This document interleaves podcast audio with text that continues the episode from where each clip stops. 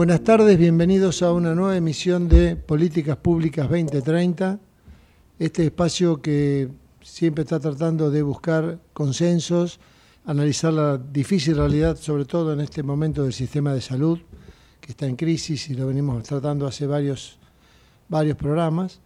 Bueno, y en el día de hoy ya está Jorge Yapichino y el conductor del programa, el conductor natural, junto con con Neira, que en este momento no está, que es el doctor Miguel Ángel Sechi, presidente del Foro para el Desarrollo de las Ciencias. Miguel, bueno, ya se está conectando Daniel Alvarado, recién hablé con él, así que podés comenzar.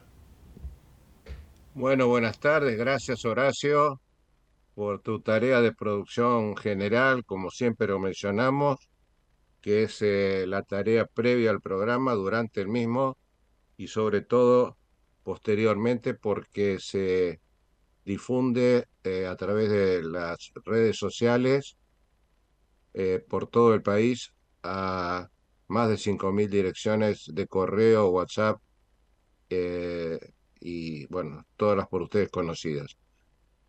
Para mí es un, un honor y un lujo, aunque me comprenda la general ley, una gran amistad con Jorge Yapichino. él es conductor también natural, pero tiene una agenda ocupada eh, no sé si me está escuchando el profesor Iapichino. Buenas tardes. ¿Qué tal? Buenas tardes, Miguel. ¿Cómo estás? Eh, eh, estaba, estaba diciendo, pensé que estabas muteado.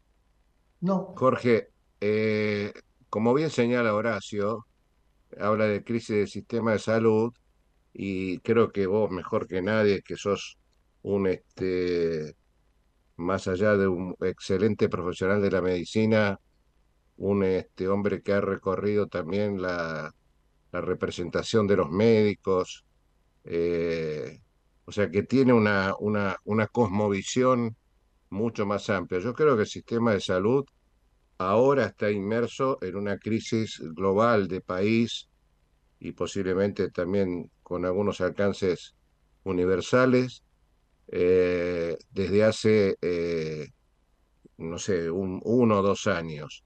Pero, por ejemplo, la emergencia sanitaria, si no me equivoco, es del 2001-2002. Eh, al respecto, Jorge, y hablando de los antecedentes tuyos que me llevaría largo tiempo enumerar, creo que la variable de ajuste, te lo pregunto, continúa siendo el paciente, sus familiares en, en el caso de algún eh, menor o, discapacitado o que no puede, eh, el paciente, familiares y el integrante del equipo de salud, a la cabeza con los médicos. ¿Por qué no nos contás a ver cómo lo estás viendo vos? Sí, eh, sí, Miguel, el diagnóstico tuyo es correcto, te agradezco la, el elogio, pero en realidad, es decir, todo lo que uno ha experimentado es porque ha, vivido muchos años en el sistema de salud. Es decir, eh, uno ha acumulado alguna experiencia simplemente por el paso del tiempo y la, actividad que uno tiene. Y el recorrido que uno lleva en este tema, eh, ya uno lo avisoraba desde hace unos años cuál era el, el camino y cuál va a ser el final. O sea, no, acá no hay sorpresa. Es decir, lo que sucede es dos cosas. Una, que el sistema viene en caída desde hace 20 años. Eh, la emergencia económica está planteada desde, desde, el 2001. Eso es lo que permitió que los prestadores institucionales siguieran trabajando hasta ahora. Si no, muchos no estarían este, dando prestaciones. En las prestaciones institucionales me refiero a hospitales privados, a sanatorios, clínicas, etc. Eh, y he sabido, es un dicho popular, es que la cadena siempre se corta por el labón más delgado o más débil. Eh, los pacientes, los familiares, los profesionales de la salud, entre los cuales están los médicos, son los eslabones más débiles de la cadena.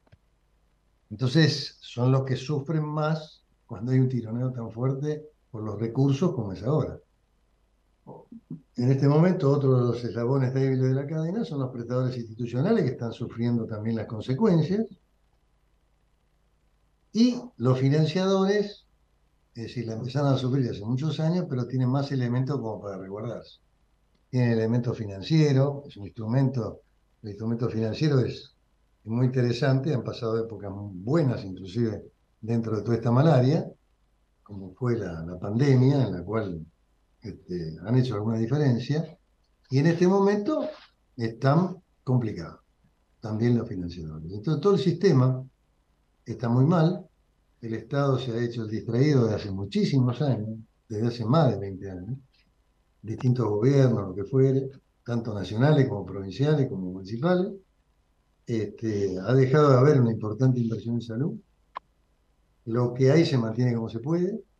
Todo el sector público, basta nada más que mirar los números de los presupuestos de cada uno de los municipios y las provincias y de la nación, para darse cuenta que el presupuesto en salud fue pesando menos este, sobre todo en los grandes distritos, las grandes jurisdicciones, en el presupuesto la parte de salud pesa menos cada año. Entonces, de, participaciones que eran la cuarta parte del presupuesto, ahora estás con la octava parte del presupuesto. En el caso del Estado. Entonces, es decir, en el caso de los privados, la situación privada y la seguridad social, la situación económica en general que se viene deteriorando, este, va deteriorando aceleradamente, cada vez más aceleradamente el sistema privado, y bueno, y los eslabones más débiles, en este caso son los profesionales y los, pacientes, son los que más sufren este tironeo, ¿no? Este tironeo por los recursos. El fin de esto, si no toma intervención el Estado, si no se ordenan unas cuantas cosas que hay que ordenar, y si no se le inyecta dinero al sistema, es el colapso del sistema de salud. Bueno. A propósito de la presencia del doctor Daniel Alvarado, al que saludamos muy afectuosamente y agradecemos la presencia. Jorge, ¿por qué no, no dialogas un poquito con Daniel? Porque también la crisis que estás te estás refiriendo vos y a Pichino ha alcanzado al, a las farmacias y, y bueno, y por supuesto también a, al, al farmacéutico que tiene que dar la cara. O sea, tenemos, tenemos al médico, en este caso el día de hoy, al médico y al responsable de farmacia, más allá que también Daniel ha tenido, tiene una carrera de representación gremial muy positiva. Eh, ese diálogo entre ustedes dos enriquecería y tranquilizaría a lo mejor eh, un poco a la gente o, o, seguimos hundiéndonos en el en el, a ver, vamos a llamarle, en la incertidumbre. Yo lo único que escuché, a propósito de esto, Daniel, que el doctor Kleprak hoy había dicho que se regularizaba la situación. Eh, esto asumo yo la responsabilidad, me parece que un poco mágicamente, porque hay que decir, se solucionó cómo. Porque dijo PAMI, IOMA y todas las obras sociales, bueno, no sé, me pareció que David Copperfield podía ser ministro en la Argentina. Esto es una apreciación mía. Eh, el diálogo entre ustedes dos me permitiría a mí aprender eh, y a los que nos están escuchando cómo, cómo está pegando, perdón la expresión básica, eh, en la gente que no tiene turno, que no tiene prestación o que paga un copago más allá de la cuota o que eh, no tienen medicamento a su disposición. Daniel, buenas tardes. Acá dos amigos están ahí en, el diálogo. A ver si podemos llevar alguna orientación. Hola Miguel. Hola Jorge, ¿cómo andan? Bien. Bien, bien. Sí, este, eh, alcancé a escuchar algo a Jorge al final y es algo que venimos, cada vez que tenemos reuniones, lo venimos diciendo y no de hoy. Esto este, viene desde ya hace mucho tiempo y creo, es muy importante la parte de Jorge, no solamente por, por, su actividad como médico, sino por el conocimiento de todo lo que pasa con los médicos del país y en el caso mío por el tema de la dispensación con las farmacias también de todo el país, que esto nosotros lo venimos este, alertando desde hace mucho tiempo. Y, bueno, los, los quienes deciden las políticas, no políticas en cuanto a partidos, sino de gestión, este, la salud está muy, muy relegada siempre. Y lamentablemente, cuando se llega a estos problemas, este, digamos, por no haberse eh, trabajado anteriormente, surge este tipo, este tipo de inconveniente que, bien como decía Jorge, esto afecta directamente al paciente, porque como uno siempre dice, en, salud la accesibilidad es fundamental eh, y esto es lo que está puesto hoy en riesgo este, y en la práctica está empezando a suceder, este, con el cual eh, desde el punto de la dispensación, si bien, si bien eh, en general fundamentalmente las principales obras sociales. Vos, Miguel, mencionaba al ministro de Salud de la provincia en el caso de la obra social provincial Elioma. Y en el caso del PAMI, hoy en día se sigue dando la prestación, eh, se sigue dando fundamentalmente, tengamos presente que, bueno, en el PAMI hay una situación muy especial, que al paciente no, no le interesa, pero sí a la farmacia, porque la rentabilidad cada vez es menor y, estamos llegando a un nivel eh, de rentabilidad cero donde las farmacias más chicas en este, en este sentido van a dejar de atender. Ahora sí es cierto que hay una prestación normal, es la obra social que mayor accesibilidad tiene en cuanto a precio porque la mayoría eh, de los afiliados no abona nada para los, digamos, todas las enfermedades crónicas tienen cobertura del 100%, pero también hay que saber que en el caso del PAMI, a mi entender, no existe una política pública a favor del uso racional. Y por el otro lado, este, el PAMI no se financia solamente este, de lo que recauda de ANSES y demás, sino que si hoy no existiera el Tesoro Nacional, o sea, lo que todos aportamos de impuestos, no podría seguir este, eh, digamos, subsistiendo. Y por supuesto, más allá de todo, puede existir hoy porque está la industria farmacéutica que es dueña del convenio, que está por otro tipo de acuerdos este, aportando para que esto no se rompa. Y en el caso del idioma, no, ya llegaba a un punto límite en donde, bueno, lo que vos decías eh, pasó en el día de ayer, el ministro de Salud se comprometió, en realidad el presidente de idioma, eh, a, girar 80 millones de pesos entre mañana y pasado, como para ponerse más o menos al día. En realidad, IOMA eh, es un juego de palabras que a la gente no le interesa, pero estaría al día en el ambulatorio. En el especiales no hay problema porque lo maneja la industria y eso este, no, no, no, no, sufrió ningún tipo de problema. En este caso, eh, son convenios que se firmaron hace muchísimos años en un país sin inflación.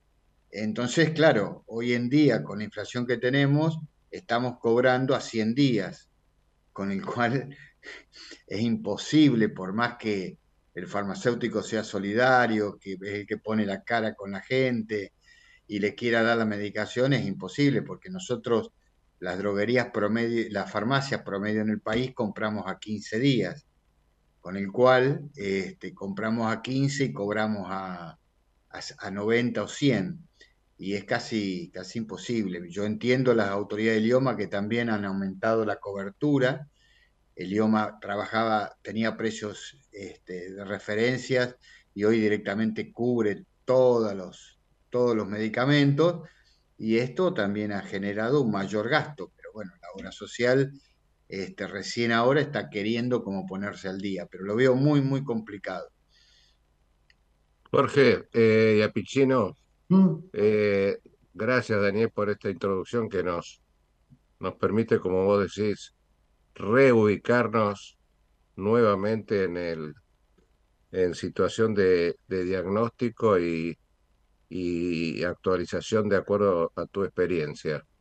Y a Pichino, ¿cómo, cómo estás viendo vos la, esta situación donde toda la cadena está afectada? Vos decías bien que el financiador durante la pandemia pudo manejar un, poco la, la, caja en el sentido de, no haber prestaciones, eh, y ahora, ahora no debería tener una actitud respecto al profesional de la salud eh, para calificarlo un poco más generosa, porque el paciente se encuentra que los médicos se están yendo de la cartilla, por ejemplo. Sí, lo que le pasó al financiador es que tuvo una época de bonanza eh, financiera, económica, durante eh, la pandemia, que la aprovechó a través del sistema financiero, porque ellos tienen justamente la masa de dinero como para ir y jugar al sistema financiero y sacar una ventaja en un proceso inflacionario, cosa que los demás no tienen. La farmacia no solo tiene ese problema, lo tiene al revés. Tiene que pagar a los 15 días y cobrar a los 100. Es decir, los profesionales eh, en general, los médicos en particular, es decir, le pasa exactamente lo mismo. Ahora, ¿qué sucedió con el financiador? Después de la pandemia, la demanda contenida, es decir, le hizo gastar más de lo que habitualmente gasta en financiamiento, en financiamiento del sistema, y entonces está también ahora en una situación muy apretada. Por eso que el, el, el de la cadena que es más débil, que es el profesional y que es el prestador institucional, en este caso sanatorios, etcétera, ahora están en un grave problema y sale a la luz que ya no pueden más. O sea, cuando se juntan ahora, por ejemplo, los sanatorios, ese grupo de los seis, que todo en el ambiente nuestro conocemos, es decir, y salen y dicen no podemos más. ¿Por qué no pueden más? Cuando sale un sanatorio y dice le voy a cobrar a los afiliados del prepago, es decir, es porque no puede más. O sea, el, el, problema, el problema económico general que nos ha llevado hasta acá y que no sabemos cómo va a seguir, en un sistema que ya venía mal desde hace muchos años, que venía subsistiendo porque había una emergencia económica para el sector que podía ir este, pagando menos impuestos, menos cosas, es decir, que lo, que lo aliviaron un poco nada más. Es decir, la cadena se rompe en, los eslabones más débiles. Entonces, ¿los médicos qué hacen? Es el ese quien pueda. Es decir, ¿qué hacen los bioquímicos? Están en la misma situación. ¿Qué hacen los odontólogos?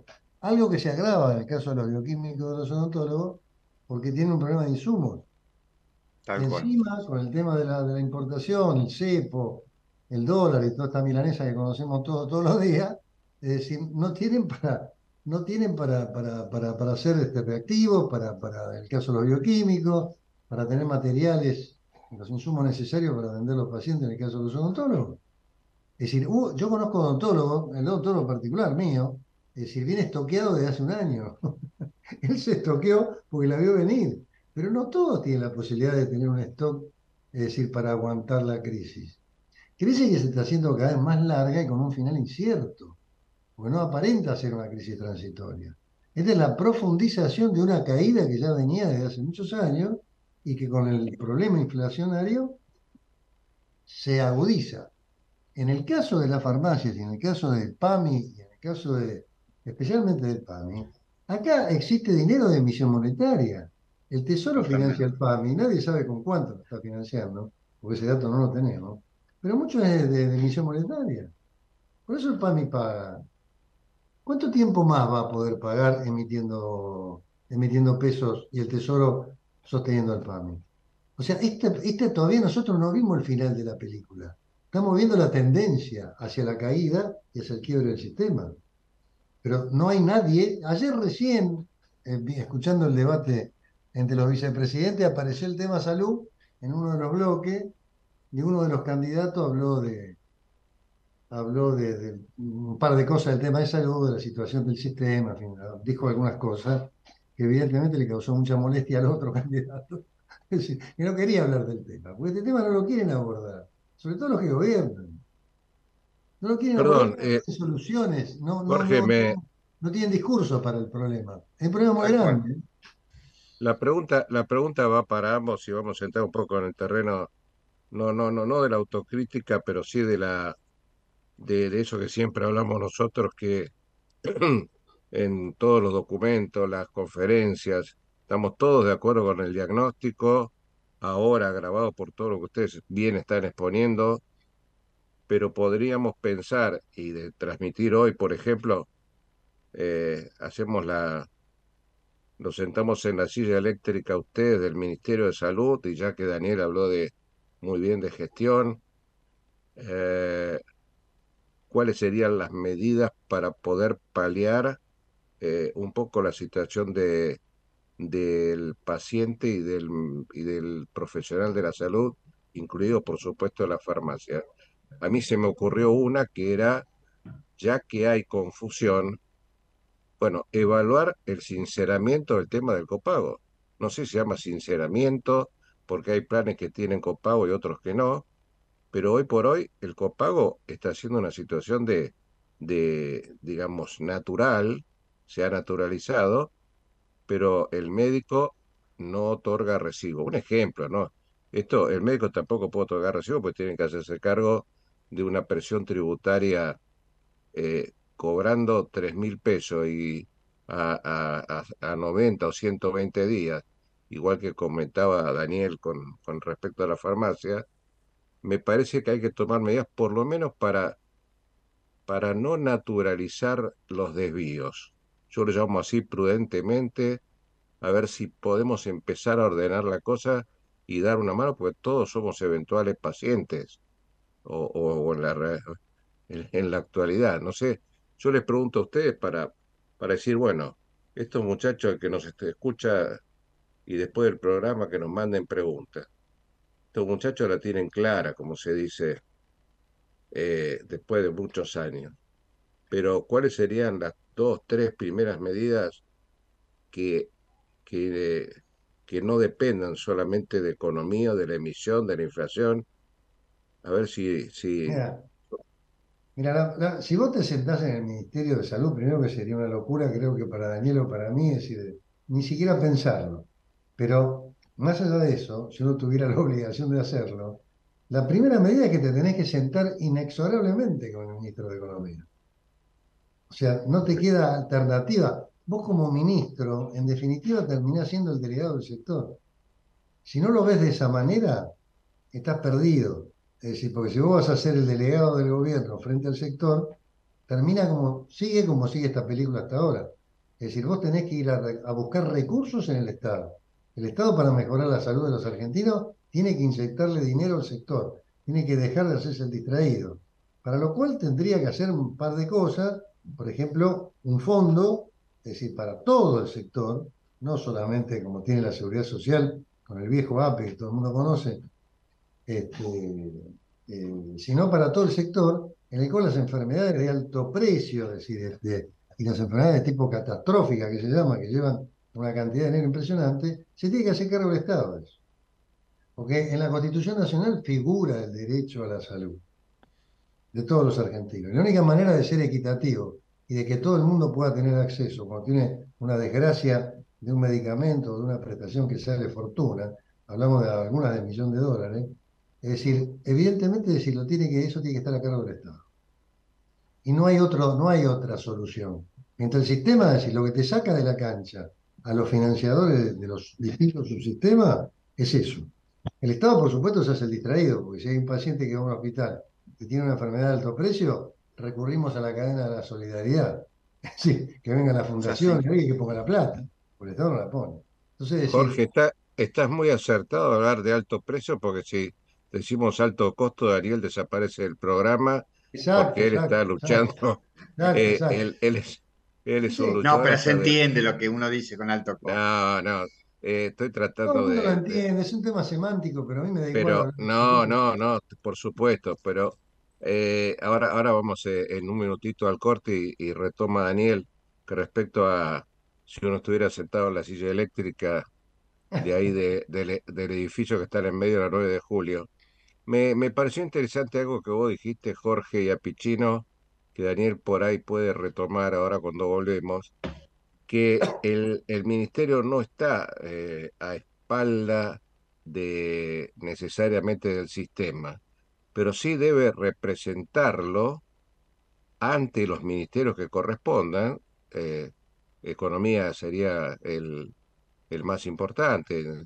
Por supuesto, ustedes lo han planteado con, con el tema educativo y es todo, pero en, en, lo urgente o en lo inmediato, eh, me parece muy interesante y lo tomo, Jorge, de que debe representar a todos sus sectores, porque ustedes saben que el grupo nuestro, que conformamos, como siempre nos preocupamos en aclarar en forma partidaria, pero sí hablamos de políticas públicas, eh, tratamos de, de que ninguno ningún subsector, esto es financiador, eh, sea estatal o privado, las obras sociales, sindicales o provinciales, ni los prestadores públicos, estatales o privados, sientan que eh, son los, los, los perseguidos o que van a ser los que quedan fuera del sistema. O sea, tenemos que tomar, o sea, proponer medidas, tratar de ayudar ya que viene un nuevo gobierno, posiblemente, eh, posiblemente, digo, nos escuchen, eh, pero creo que hay que dar la tranquilidad en que ningún sector va a ser tirado por la ventana. Disculpen la expresión, pero hoy hay que ser muy directo y me parece que eh, esa es la tranquilidad que hay. O sea, tenemos que terminar con las grietas que, que, que existen y las que no existen que la gente se imagina. Daniel, eh, ¿te parece que vamos un minuto al corte, Jorge? Sí, sí, vamos al corte y, retomamos cuando volvamos, damos algunas definiciones. Bueno, eh, ponete los guantes de box, vamos. Nos vemos, nos vemos.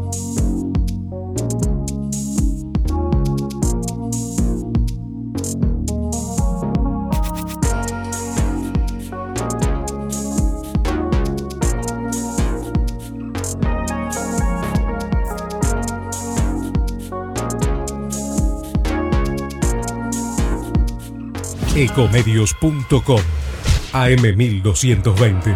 Estamos con vos. Estamos en vos. American and Merit Hoteles. Primera cadena hotelera argentina. 3, 4 y 5 estrellas. Más de 20 destinos de Argentina y el Cono Sur Aprovecha el código promocional Puro Branding con el 10% de descuento para los hoteles Amerian Córdoba Park, Amerian Executive Córdoba, Amerian Buenos Aires Park, Merit San Telmo y Amerian Executive Mendoza Hotel hasta fin de año. No válido para fines de semana largos. Amerian and Merit Hoteles. Somos tu destino de crecimiento, con políticas activas para generar competitividad y desarrollo y la infraestructura que tu proyecto necesita. Entre Ríos, una provincia fuerte que está en marcha. Gobierno de Entre Ríos. Espacio cedido por la Dirección Nacional Electoral. Es simple. Votamos ser o no ser una Argentina distinta. El cambio está en tus manos. La libertad avanza. Mi ley presidente. Villarruel Vice. Lista 135. Espacio cedido por la Dirección Nacional Electoral. Viene la Argentina con un corazón tan grande que jamás vendería sus órganos la que libera al campo y no a los presos, la de los chicos en las escuelas y los docentes adentro del aula, la que reconoce a nuestros abuelos, porque ellos sí que no pueden esperar más. El 10 de diciembre se termina la espera, porque viene la Argentina que estábamos esperando. Massa presidente. Unión por la Patria. Sergio Massa, Agustín Rossi, candidatos a presidente y vicepresidente. Lista 134. Informate en ecomedios.com. Seguinos en TikTok, arroba ecomedios 1220.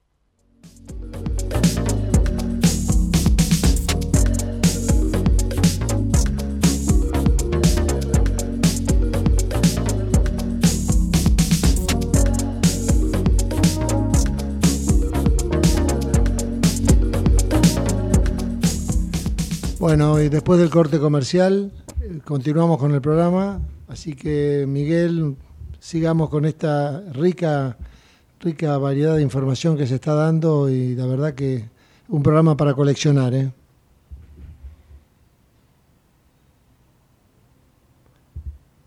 ¿Estás Miguel ahí? Ahí lo vemos. Yo lo veo, bueno. Miguel, estás muteado.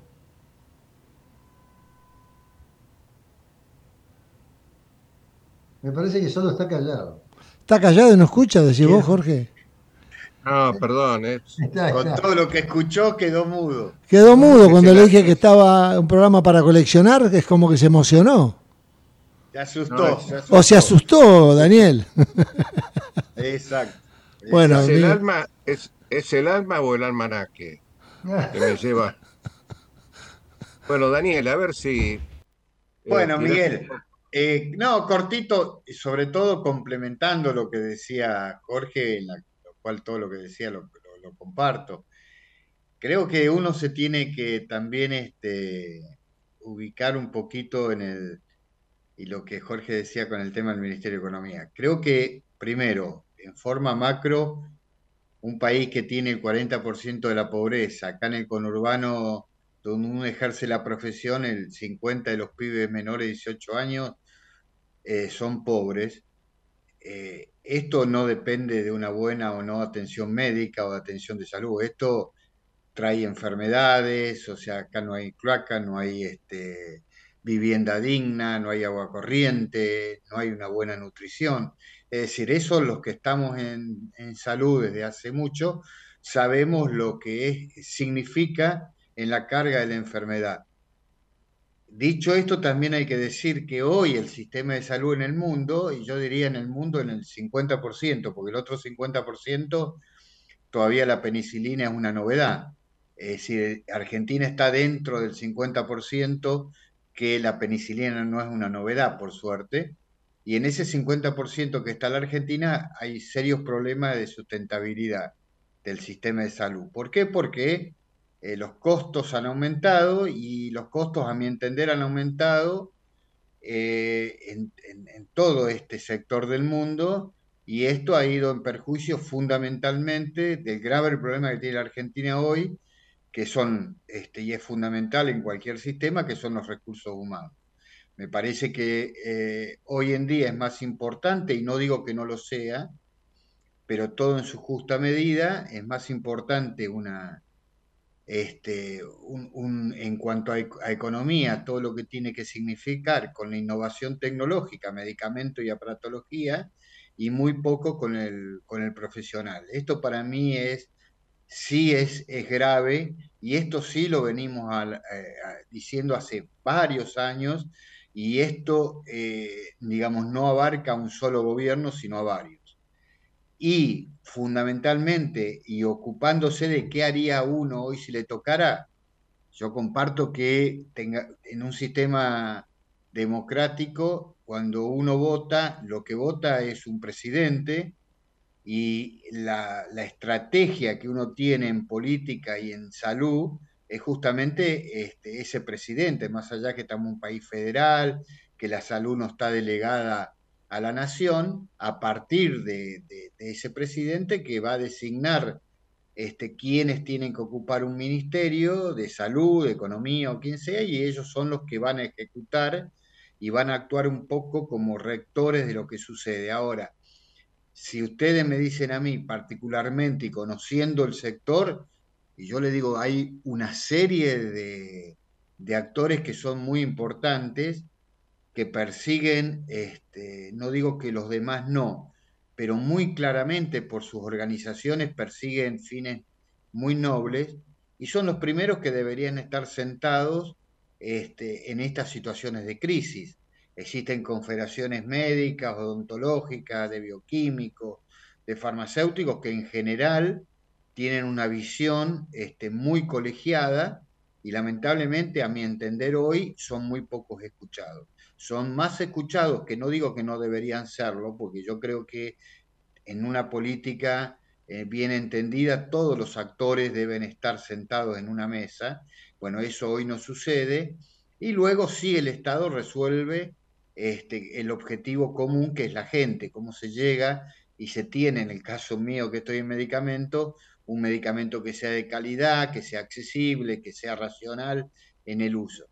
Bueno, eso yo hoy no lo haría y me parece que es una cosa sencilla de hacer este, y muy prácticas para, para empezar a darle respuesta, pero teniendo claro que, el problema de fondo ya, existe y muchas veces tienen, como empecé al principio a decir esto, cuestiones económicas que uno no puede pedir en un país pobre eh, que haya una, una, en este caso, salud, medicamentos o, o, prescripciones o logística de primer mundo, porque el país está pobre, está muy pobre y sí comparto, inclusive agrego lo que dice Jorge, en el caso nuestro los, lo que se viene dando es que solamente aquel que puede tener algún grado de espalda, que son los grandes, pero que no representan más del 10-15% del mercado, hoy son los que pueden estar sosteniendo la,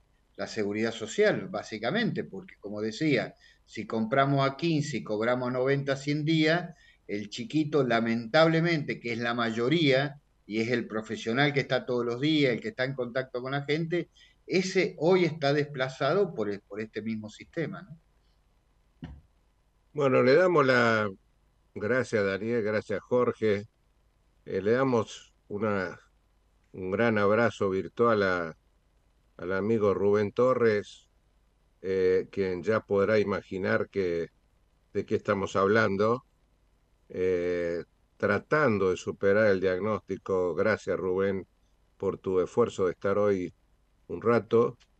Eh, y decíamos, sentado en la silla eléctrica de la Avenida 9 de Julio, cuáles serían las, no sin, sin individualizar las medidas, pero de pronto lo más urgente, lo prioritario, lo, lo que deberíamos eh, trabajar todos desde el tercer sector o aquel que le llega la responsabilidad de, de, conducir el ministerio. Rubén, si te parece... ¿Qué tal? ¿Cómo están? Hola Daniel, hola eh, Jorge. Eh, yo escuchaba recién, Miguel, a Daniel en lo último que estaba comentando y creo que las soluciones pueden venir por este lado. A ver, eh, si vos me preguntás de quién vaya a tener la responsabilidad de sentarse en la 9 de julio a partir del 10 de diciembre, creo que hoy tiene un doble problema.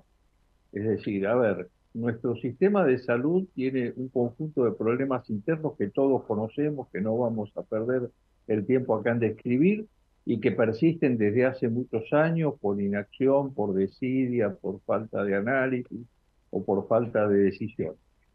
Pero ahora a esto se ha agregado una situación que es externa al sistema de salud, pero que impacta decisivamente y que no creo que quien se siente en la silla del ministerio pueda resolver sin que haya alguna modificación de este contexto macroeconómico. A ver, ¿a qué me refiero? Voy a tomar algunos de los ejemplos que estaba dando Daniel recién. Todos sabemos que la consulta médica y que los honorarios de los profesionales de la salud eh, son muy bajos. Ahora, cuando uno los analiza en el contexto global de los ingresos promedio de los argentinos, están por encima del ingreso promedio de los argentinos. Es más, te diría, están en el noveno o en el décimo quintil de los ingresos, eh, promedio eh, de los argentinos.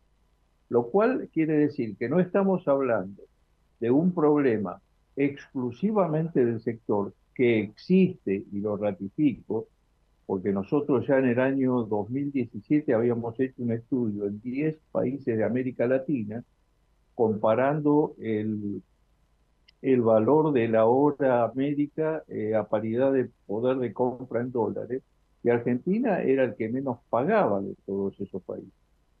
Pero más allá de esto, hoy hay una, digamos, una distorsión en los precios relativos, no solo en el área de la salud, sino en muchas de las otras áreas, que afecta decisivamente este problema.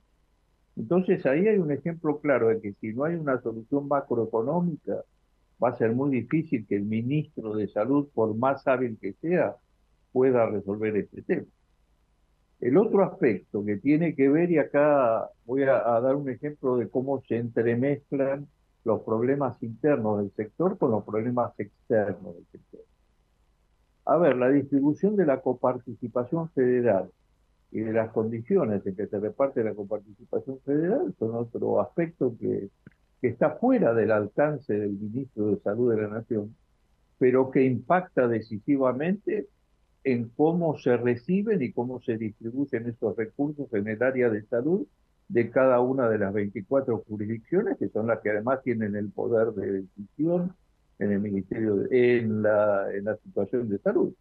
Porque, a ver, eh, todos hablamos y nos cansamos de hablar de la gobernanza, reforzar la gobernanza del Ministerio de Salud de la Nación. Ahora, la gobernanza del Ministerio de Salud de la Nación es 0.5 del Producto Bruto Interno. ¿De qué estamos hablando? Es decir, y yo escucho alegremente a, algunos candidatos que dicen, hay que elevar el presupuesto de educación. Creo que ninguno está en contra de elevar el presupuesto de educación. Pero el presupuesto de educación por ley en la Argentina son 6 puntos del Producto Bruto Interno, de los cuales últimamente nunca se llegó a eso, pero andan en 5.2, una cosa así.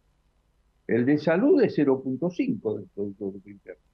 Entonces, bueno, este es un tema que por más buena voluntad y por más eficacia o eficiencia que el ministro pueda demostrar, no va a poder resolver si no se resuelven estas eh, distorsiones macroeconómicas.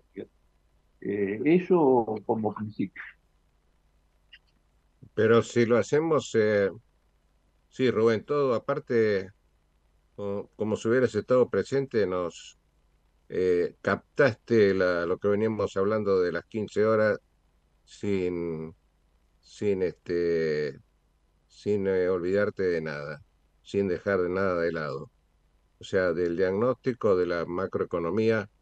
Eh, mi pregunta a todos es, eh, hace un rato dice Rubén, ¿cuáles serían las medidas más urgentes que dentro de, porque Jorge Apichino señaló a mi criterio acertadamente que no es el, ministro de Salud de Nación el representante de, del Poder Ejecutivo frente a todos los subsectores. Jorge, me pareció interesante decir, el ministro representa a los subsectores frente al gobierno. O sea, a lo mejor es un equilibrio que hay que lograr. Obvio, la política exige esa flexibilidad. Eh, pero tu opinión al respecto por ahí nos lleva a decir, bueno, esto es posible. Yo lo único que escuché de los de candidatos, presidente, vice, fue a, un ministro de salud de Tucumán, eh, que ustedes conocen, que este es actual senador, pero luego no, no escuché ninguno que, y esto no estoy haciendo juicio de valor, si es bueno o malo lo que planteó. Fueron una serie de generalidades que todos ustedes creo que podemos avalar, pero después hay que ver el cómo. Eh, eh, Rubén, eh, estamos tratando de decir cuáles serían las medidas más urgentes dentro de este diagnóstico que vos ahora ratificaste.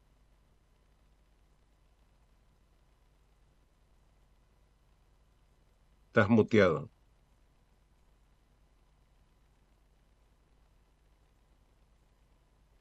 A ver, eh,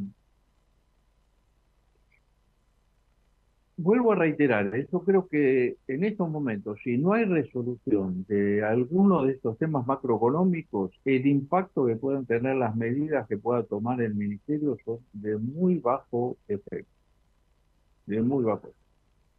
Pero a ver, para entrar en temas conflictivos y globales, hay que cambiar los equilibrios en el mercado de los medicamentos en Argentina. Daniel puede hablar mucho y con mucha más propiedad que yo de este tema. Respecto a las características prescriptivas, como un ejemplo, incumplimiento de la ley de prescripción por el nombre genérico, el incumplimiento además por parte de instituciones que forman parte del propio Estado Nacional. Eh, establecer medidas que generen transparencia en la incorporación de la presunta innovación. Estoy hablando de agencias de evaluación de tecnología y no una Conetec como la que tenemos ahora, que, a la cual le asigno sí, importancia, ha tenido actividades interesantes, pero que sin presupuesto, con buena voluntad y con decreto y con un encargado con, con nivel de director nacional no tiene propiedad para modificar esta situación. Tendríamos que ir a una agencia de verdad, en serio. Y si de verdad estamos convencidos de esto, tenemos que asignar presupuesto. y no esperar que la Conetec esté rogando a los centros de evaluación de tecnología que por favor a ver si puede hacer una evaluación, que es lo que sucede actualmente. Es decir, es muy lindo para, para el discurso, pero no es muy lindo. En este aspecto, yo creo que Pablo Shetlin, cuando eh, lo he estado escuchando en los distintos lugares, abogó por la creación de una agencia de evaluación de tecnología. Ahora, la pregunta es, eh, si todos estamos eh, de acuerdo en esto, ¿cuáles son las razones por las cuales no sale la agencia? Hoy hay, no sé, si sumamos de los últimos 5 o 6 años, va a haber 40 proyectos de agencia de evaluación de tecnología. Bueno, ¿cuáles son las cosas que, faltan para que nos pongamos de acuerdo en estas cosas? Eh, me está preguntando medidas, medidas que tendrían que ser tomadas. Primero, respetar la ley, prescripción por el nombre genérico. Segundo, transparentar el mercado de la incorporación de innovación.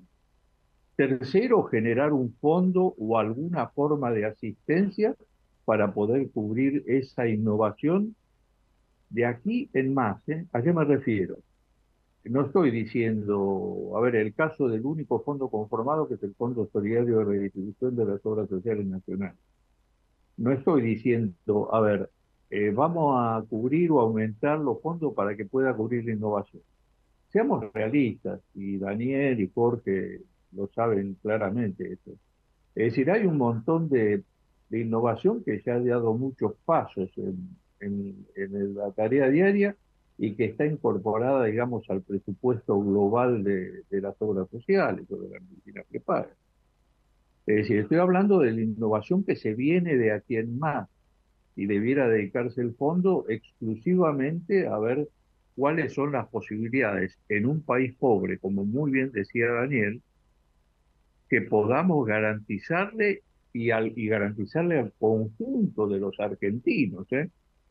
Porque hoy se lo garantizamos a una parte de los argentinos, pero no se lo garantizamos a todos los argentinos. Esto es lo que yo hace muchos años llamo el acuerdo social de escasez. Es decir, sabiendo que no podemos cubrir todo, pongámonos de acuerdo en aquellas cosas que queremos cubrir para todos y a partir de allí entonces eh, decidamos con seriedad esta situación. Eh, a ver, el otro día se desperdició una oportunidad. Eh, la Argentina, eh, a través de un préstamo con el Banco Interamericano de Desarrollo, tenía la probabilidad de poner en funcionamiento una nueva canasta de prestaciones, es decir, un nuevo PMO, en función de lo que se llamaba el Proyecto País. se desvirtuó con una disposición de una resolución del Ministerio de Salud en que pone esto con una, no sé, o sea, hay cinco o seis páginas de, justificaciones de esto que son inentendibles o risibles en algunos casos, porque ninguno de los objetivos que se pretende con esto apunta a lo que esta disposición dice. Bueno, entonces tenemos que ser serios en estas cosas. Ahí te enumeré tres o cuatro pasos que me parece que son imprescindibles. Jorge Pechín y Daniel, ¿por qué no hacemos un, un cierre junto con Rubén y, y seguimos eh, cuando la agenda usted lo permita con esta situación tan difícil que estamos atravesando y posiblemente no tenga, no tenga solución mágica aún con un nuevo presidente. Yo te agrego esto solo, así lo dejo a Jorge después el, final. Pero lo que decía Rubén y en el sector eh, de la dispensación del medicamento es tal cual. Eh, y yo lo que le agrego a Rubén es que en general, salvo el tema de la agencia, pero también está presentado varios proyectos, este año se presentaron por diputados, por senadores, eh, en general, eh, las, leyes que existen en el sector de medicamentos existen. Eh, existe eh, la, obligación de prescribir por el TCI, por el nombre genérico, existe la sustitución, existen los precios de referencia, eh, existen listas positivas, listas negativas, existen, este, digamos, los, formularios terapéuticos por principio activo y no por marca. Es decir, hay muchos elementos que no hace falta ni, ni, ni, tratar de negociarlo, sino de aplicarlo. Y ahí hay, ahí hay eh, alguien que es responsable, que es el órgano de aplicación. Y ahí no se necesita otros ministerios o no se necesita gente de afuera. Eso existe, o son leyes o normativas. El problema es que los mismos que la tienen que hacer cumplir no lo hacen. Llámense eh, la obra social nacional del PAMI, las obras sociales provinciales, llámense la que están bajo la órbita de la superintendencia. O sea, no se cumple. Entonces, si uno debería, y en una situación de crisis, comenzar, comencemos por eso, porque eso sí eh, fue hecho en algún momento con una idea de uso racional del medicamento y de accesibilidad, por supuesto con la calidad. Ahora, esto sí se puede llegar a hacer y en una situación de crisis, qué mejor que empezar ahora. Pero bueno, esto es agregando algo y ahí sí, Jorge, te, te dejo. ¿Y a Pichino? yo coincido plenamente bueno, con, lo que recién decía Daniel y obviamente con, con Rubén, que, de esto sabe muchísimo y es una de las personas que en Argentina es referente en los países latinoamericanos, es decir, de, de cómo administrar salud. ¿no? Hace poco yo estuve en una, en una conferencia latinoamericana de la cual formamos parte y el nombre de Rubén siempre sale de distintos países. O sea, es un referente a nivel nacional y a nivel internacional. Eh, con respecto a, la, a, la, a, esto, yo vuelvo a insistir, es decir, yo creo que alguien que ocupe el Ministerio de Salud en Argentina no solo tiene que representar al gobierno el sector, sino que tiene que representar al sector frente al Ministerio de Economía y al presidente de la República. ¿Por qué? Porque tiene que extraer recursos en una situación como esta del Ministerio de Economía. Si no, no hay solución posible. Que es lo que yo venía diciendo antes que Rubén entrara. Y bueno, por suerte, decir, Rubén opina de la misma forma. O sea, esto no se arregla decir, solamente del sector. Por supuesto que del sector hay un montón de soluciones que las conocen todos, pero después está la viabilidad política poder aplicarlas. Es decir, las leyes están, y como se dice habitualmente jocosamente, es decir, la norma es la más violada en la Argentina. Es decir, están las normas, lo que, lo que se violan es permanentemente. Y las mejores ideas, desgraciadamente, como es la Agencia de Evaluación de Tecnología, no salen simplemente porque se desvirtúan en el camino. Las mejores ideas, las más sanas, las más transparentes, se enturbian de una manera fantástica cuando interviene en general la política. Yo lo tengo que decir con todas las letras, porque es así. O sea, ah, nosotros somos no solo testigos, testigos vivos de esto, sino que hemos, hemos trabajado muchísimo para que salga una agencia absolutamente transparente, que sería muy buena para el país, y, este, y fue tergiversada por la política de los distintos lugares de la política, sin hacer política partidaria. Unos con ideas locas, de otros por querer meter a la gente que quieren poner, o sea, se desvirtúa en el camino. Entonces, es decir, yo creo, hay uno de los candidatos que lo dice, es decir, yo creo que hay que hacer política de Estado, Salud tiene que ser una política de Estado. Esa es la función política, no solo del ministro de Salud, sino del presidente de la República, de querer construir una política de Estado en salud y consensuar con las distintas fuerzas políticas opositoras. Sea quien sea el que gane la elección, lo que Si vamos a tomar a Argentina en serio, tenemos que hacer eso porque las normas están, como dice Daniel. No hay que inventar nada, simplemente hay que aplicarla y respetarla.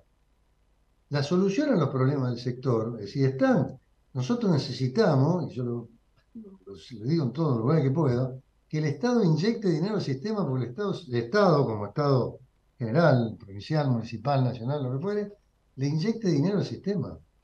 Y la única manera que le inyecte, porque acá no se hace ninguna reforma si no se inyecta dinero, más allá de que haya que haber un ajuste, para usar palabras que, a veces son medias prohibidas políticamente, lo que fuere, pero para hacer un ajuste en el, en el mismo sector.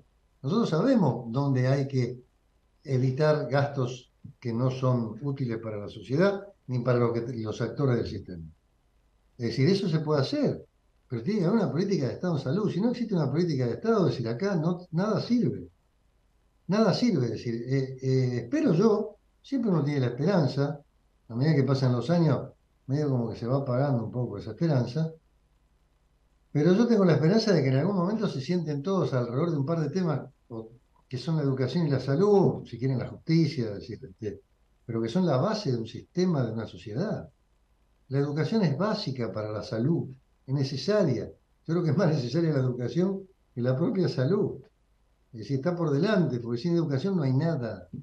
Entonces, si se ponen de acuerdo en educación, si quieren subir el presupuesto en educación para el próximo periodo, me parece bárbaro, yo lo apoyo con, con todo lo que tengo, es decir, pero para salud hacen falta que el Estado se deje de hacer el distraído e inyecte lo que necesita, porque para hacer una agencia hay que, hay que inyectar dinero, para ordenar el sistema hay que inyectar dinero. O sea, el Estado siempre se fue a través de la legislatura, las leyes, le fue pasando al sector privado las responsabilidades que son propias del Estado. Para hacer ese fondo que dice Rubén, que yo apoyo con eh. todo lo que tengo, es decir, ¿es necesario hacerlo? Rubén lo, lo ha asesorado para hacerlo en otros países. ¿Por qué no lo podemos hacer acá? Una decisión política. No quiero abundar porque me voy enfermorizando, pero, pero están los elementos. Rubén, Rubén hay uno. está todo, está todo. Rubén, hay unos. Perdón, Jorge. Rubén, hay unos segundos para el cierre y si te podemos comprometer para el próximo programa o el jueves que vos puedas, eh, continuamos con los dos amigos eh, porque eh, hoy, hoy nos queda gusto a poco en cuanto a lo, a lo posible para hacer, pero no es producto de ustedes, sino producto de la, de la situación que se está viviendo. ¿Te parece, Rubén? Este... Sí, con mucho gusto, Miguel, con mucho gusto el jueves próximo nos encontramos en el yo les agradezco mucho y, nos conectamos con ustedes a ver si podemos el jueves próximo, si la agenda ustedes lo permite, continuamos con el, con el mismo tema. Abrazo grande.